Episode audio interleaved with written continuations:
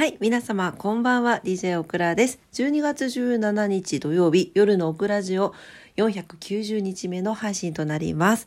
今晩もどうぞお付き合いください。よろしくお願いいたします。今日は土曜日でしたけれども、皆様いかがお過ごしだったでしょうか？オクラはね、えーいつも通り仕事に行ってきまして、はい、帰ってきてご飯を食べて今に至ります。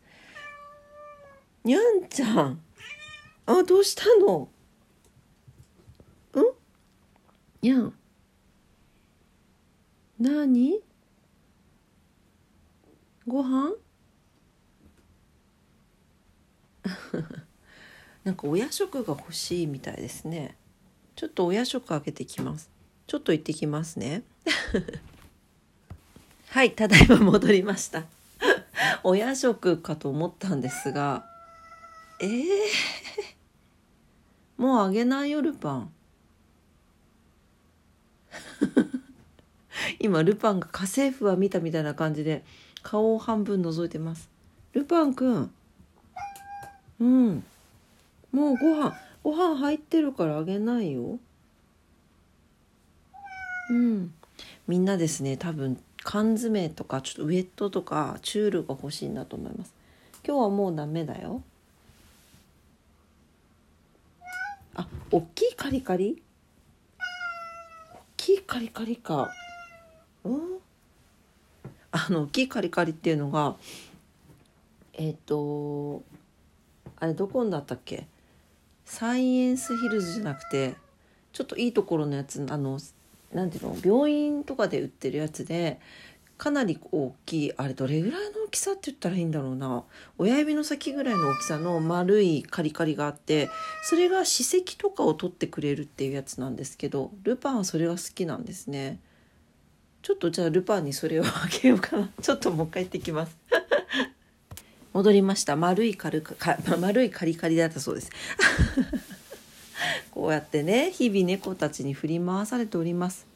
まあ可愛いからいいんですけどねはい。というわけで、そうなんです。今日はね、仕事だったんですが、皆様いかがだったでしょうか？お休みだった方もね、多いんじゃなかろうかなと思います。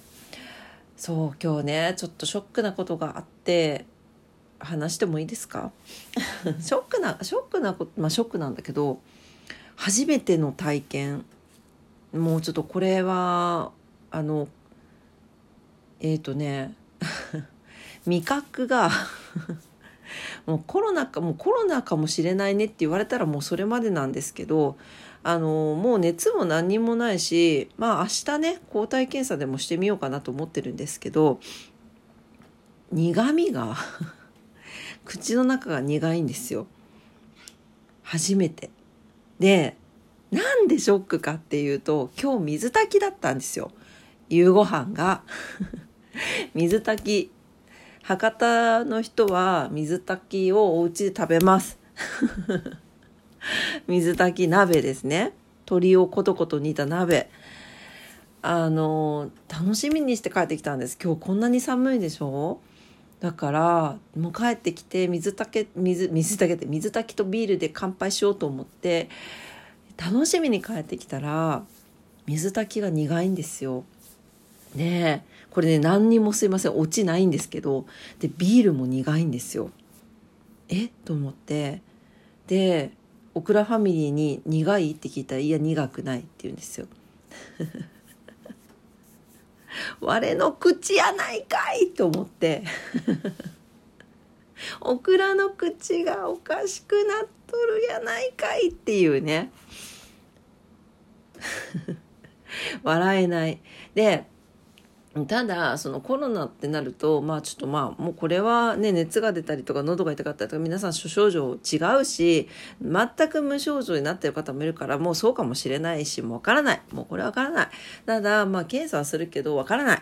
ただただどうであれ何であれ原因が何であれえ食べ物苦いって辛いなと思いました。すごいねあの味覚障害になった方コロナのすっごい気持ちが分かった。もうねガーンと思った。特に食べることが好き飲むことが好きなオクラにとって苦い。水 水炊きが苦いってどういうことなのっていうのでちょっとひとときあなんか呆然としてました。うん、まあその間オクラファミリーはまあ黙々と食べてましたけど。だからもうそれ以上はちょっともう食べれなくてでもなんかこの苦さが嘘だとあってほしいという気持ちでなんかご飯粒を食べてみたりとか キムチを食べてみたりとかしたんですけどまあなんかご飯粒とかキムチとかあとお土産でもらったうなぎパイがあったんでうなぎパイとかもちょっとかじってみたりとかしてうなぎパイとかはそこまで苦み感じなかったんですけどなんかもう水炊きとビールがダメだったのかな。水炊きとノンアルコールビールね。がもうダメでした。もうすっごいショックだった。でも調べたらあれなんですってね。やっぱりストレスとかちょっと疲れ体調がつか体調が悪かったりとか疲れてたりとかするとそういう味覚症状って出るんですって。でだからなんかうちのオクラ母にも言われたんだけど体調悪いんじゃないって結構そういうの出てくるよって言われてそうなのかと思いました。だから自覚がもしかしたら少ないのかもしれないですよね。気をつけないといけないなって思った。ね。でなんかねやっぱり苦味を感じたりとかする人は亜鉛が足りないそうです。うん。あとは、えー、と東洋医学的な観点から見ると熱がこもってる。だからその、ね、熱もそうなんだけど多分いろんなこう老廃物とかなんかそういうのが排出できずにいて熱が、えーと、体の中にこもっちゃうと苦みを感じたりとかするっていうのが書いてありました。まあ、なんでね、まあ、これが苦みだったり甘みだったりもするらしいんですよ甘く感じたりとかね。まあ、もしねそういう方いらっしゃったらもう今なんかコロナイコール味覚障害みたいな感じでなってて「非コロナ」みたいな感じになるけどまあそういうことじゃなくて、まあ、とにもかくにも味覚障害というのは体のあの何て言うの？体が悲鳴を上げてるというか 体体どこかがあまり良くないよ不調だよっていうことを教えてくれてるサインだということで皆さんもね是非お気をつけくださいませ。ちょっとオクラも気をつけていこうかなと思う。もうでもねだからさダメなんだよこれ。1時半にになんかこう収録するのがあの何？習慣づいちゃってだから寝るのが2時とかになるでしょ。もうねこれがダメなんだと思う。ちょっと年末までそうせっかく今日490日でそう500回記念も何かしたいなと思ってるんですよ。500回記念。なんか皆さん500回記念でなんかこれやってとかあれやってとかないですか？もしあったら是非リクエストお待ちしております。あと10日なんで。はい。もうねだから500回記念を健やかに迎えたいわけですよ。そうだからこのルーティンから抜け出さないといけないオクラは。仕事から帰ってきたらまず収録しようかな。それでもいいよね。うん。ちょっと頑張ってみようと思います。頑張ってこのあの悪づいてしまった習慣をからちょっと飛びぬとととととフライしたいと思います頑張ろうもうそんな話でした。でもね、皆さんもやっぱりこうちょっと師走とか年末とかでなんか忙しい方絶対増えてると思うんですよ。ただでさえ今街に出たら人がめっちゃ多い。そう。だからなんかオクラは結構それだけでも街の中で働いてる割にはやっぱり結構わあ人多いなとかなんかすごい渋滞でわあもうイライラするなとかあるんですよ。だからまあ疲れやすい時期だと思いますんでね寒さもねあのー、今日めっちゃ寒いです。明日も雪が降るっていう風に言ってますしね福岡はね。うんなんで皆さんも本当ねあの体調には気をつけて日々健やかにお過ごしいただきたいなと思いますね。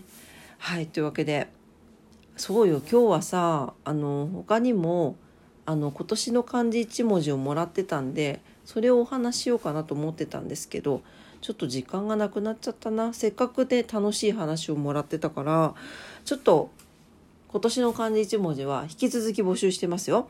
あの、明日にまたお話しさせていただきたいなと思います。はい、というわけで、えー、今日はこれぐらいにしようかな。はい、今日も夜のオクラジオを聞いてくださってありがとうございました。お、ロコちゃん。ロコ。ロコちゃん。ロコちゃん。ロコちゃんが来ました無言ではい、えー、夜のオクラジオありがとうございました。聞いてくださって、えー、オクラジオはね、いつもラジオトークで配信しております。いつもいいねボタンを押してくださってありがとうございます。感謝しております。